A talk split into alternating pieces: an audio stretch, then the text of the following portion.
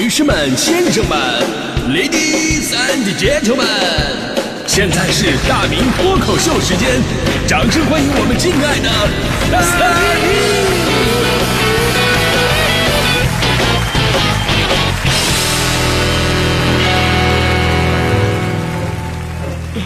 明！好，欢迎各位来到今天的大明脱口秀，我是大明啊。今天咱们说点真格的嘛，咱们来说说钱这个东西。我相信收音机前很多朋友啊，一直想方设法的去琢磨怎么才能让钱生钱，在工作之余呢，搞了很多投资理财方面的项目，尤其是很多的年轻人，这两年你看他们买基金的热情无比高涨，在他们身上我就看到了我二零一五年兴致勃勃冲进股市的样子，结果呢，本来是想挣点养老钱，没想到差点给自己送了钟啊！我这都说你不理财，财不理你，但是为什么我的理财就跟理发一样，越理越少呢？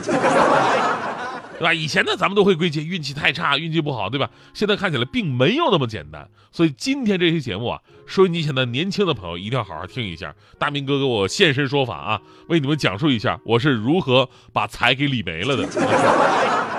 呃，当年我在地方台的时候吧，我做过理财节目的样带，就那会儿我只有二十来岁，然后呢，在节目里边开始跟专家们啊，这个跟大家伙一起分享这个理财方法，号召大家伙一起来理财。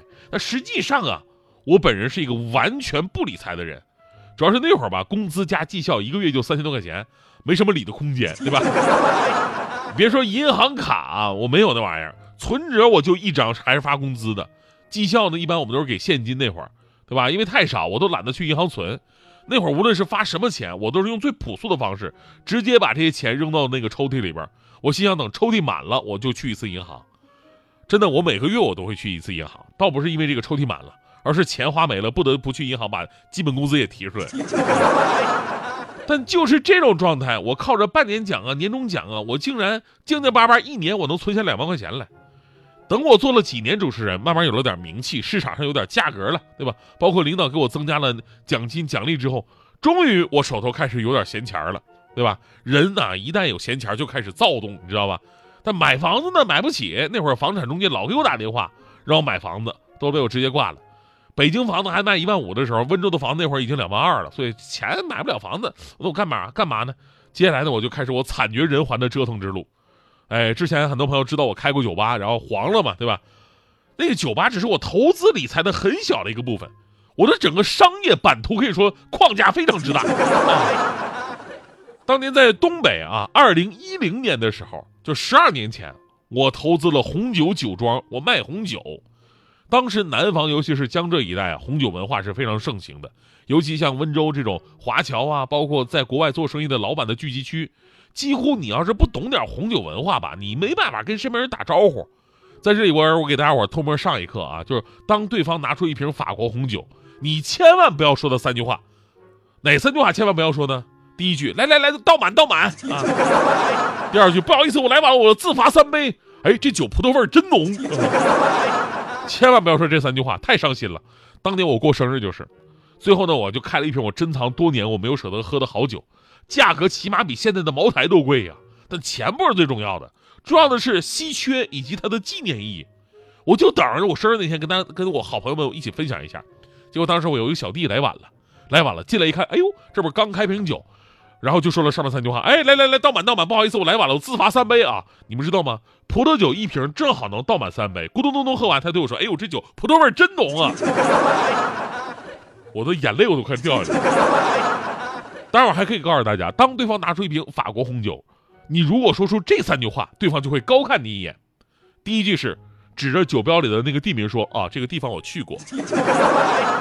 第二句是，嗯，我做过他们二零零八年的七九。第三句，嗯，黑醋栗味很浓，对吧？尤其最后一句特别的专业，只要法国酒，你就说黑醋栗味很浓，这准没错。要么覆盆子也行，但实际上谁能告诉我黑醋栗跟覆盆子都什么玩意儿？这都是啊，扯远了啊！我就说当时啊，我就是在这样一个大环境、大背景之下，我依靠温州的红酒资源。我斥资在我们家乡吉林长春开了一个卖红酒的酒庄，成为了我人生当中第一笔重要投资。结果呢，因为我们家乡人民在那会儿根本就不喝葡萄酒，于是我全军覆没了。当然还有另外一个就是用人不熟的原因，就是东北人呢就是关系文化太根深蒂固了，当时我们酒庄聘请的经理啊，不能不说，呃，他没有管理经验，他还有管理经验的，只不过是管理的东西他不配套。那哥们以前是温州某男科医院的院长，对吧？而我这这是只是我这个投资理财之路的开端啊。后来呢，二零一五年的时候学人家买股票，就跟很多现年轻人啊现在非常狂热的买基金一样，你就看我买股票的时间点，二零一五年。二零一五年，你知道我在股票建场市场我见证了什么吗？我见证了六千点到两千点的奇迹。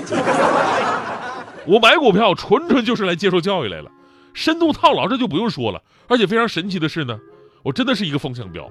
比方说前不久我好不容易中了一只新股，一般来讲你中一新股怎么着也能赚个百分之五十。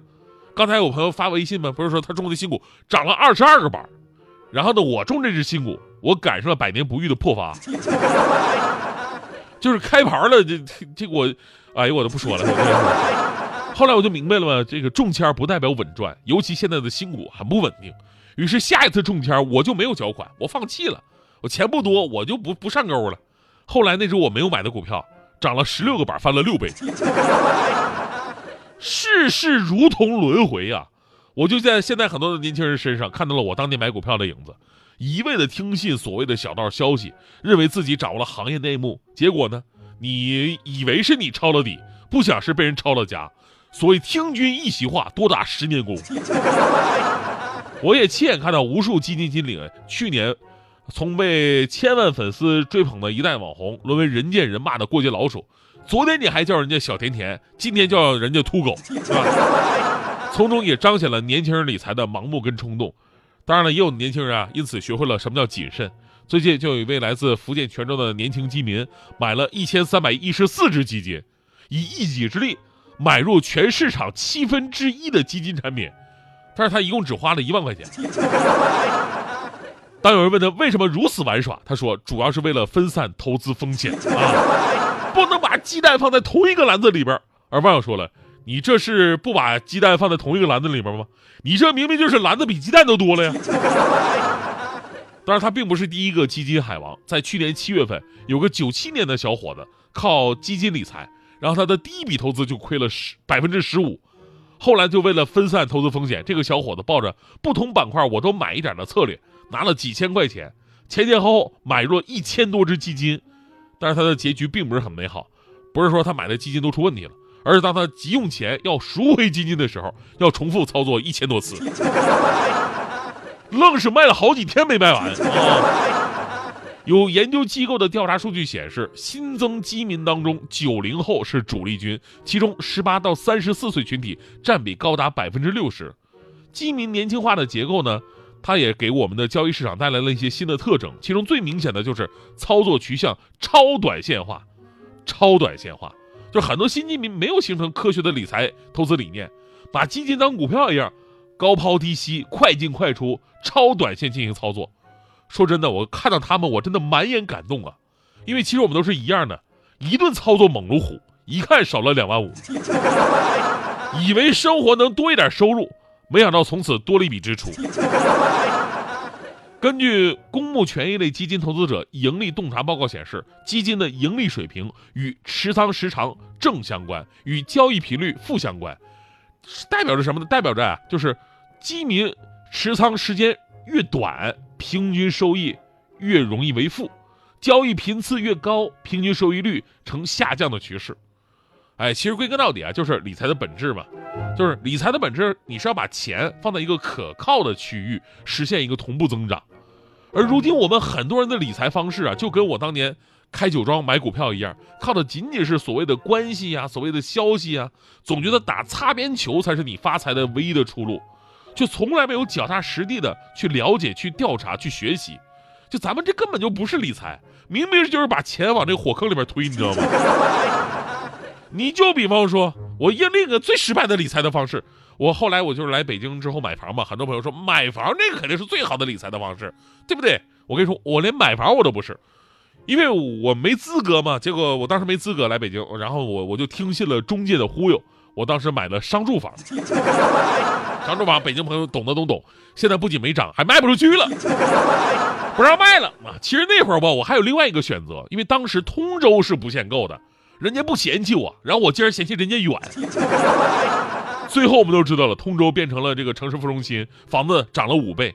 曾经的你，我爱答不理；如今的你，我高攀不起。我怎么这么惨呢？我对吧？这就是为什么我这么多年依然坚守在工作岗位上，绝不动摇的真正原因。那就是我干别的，我真的说我太危险了。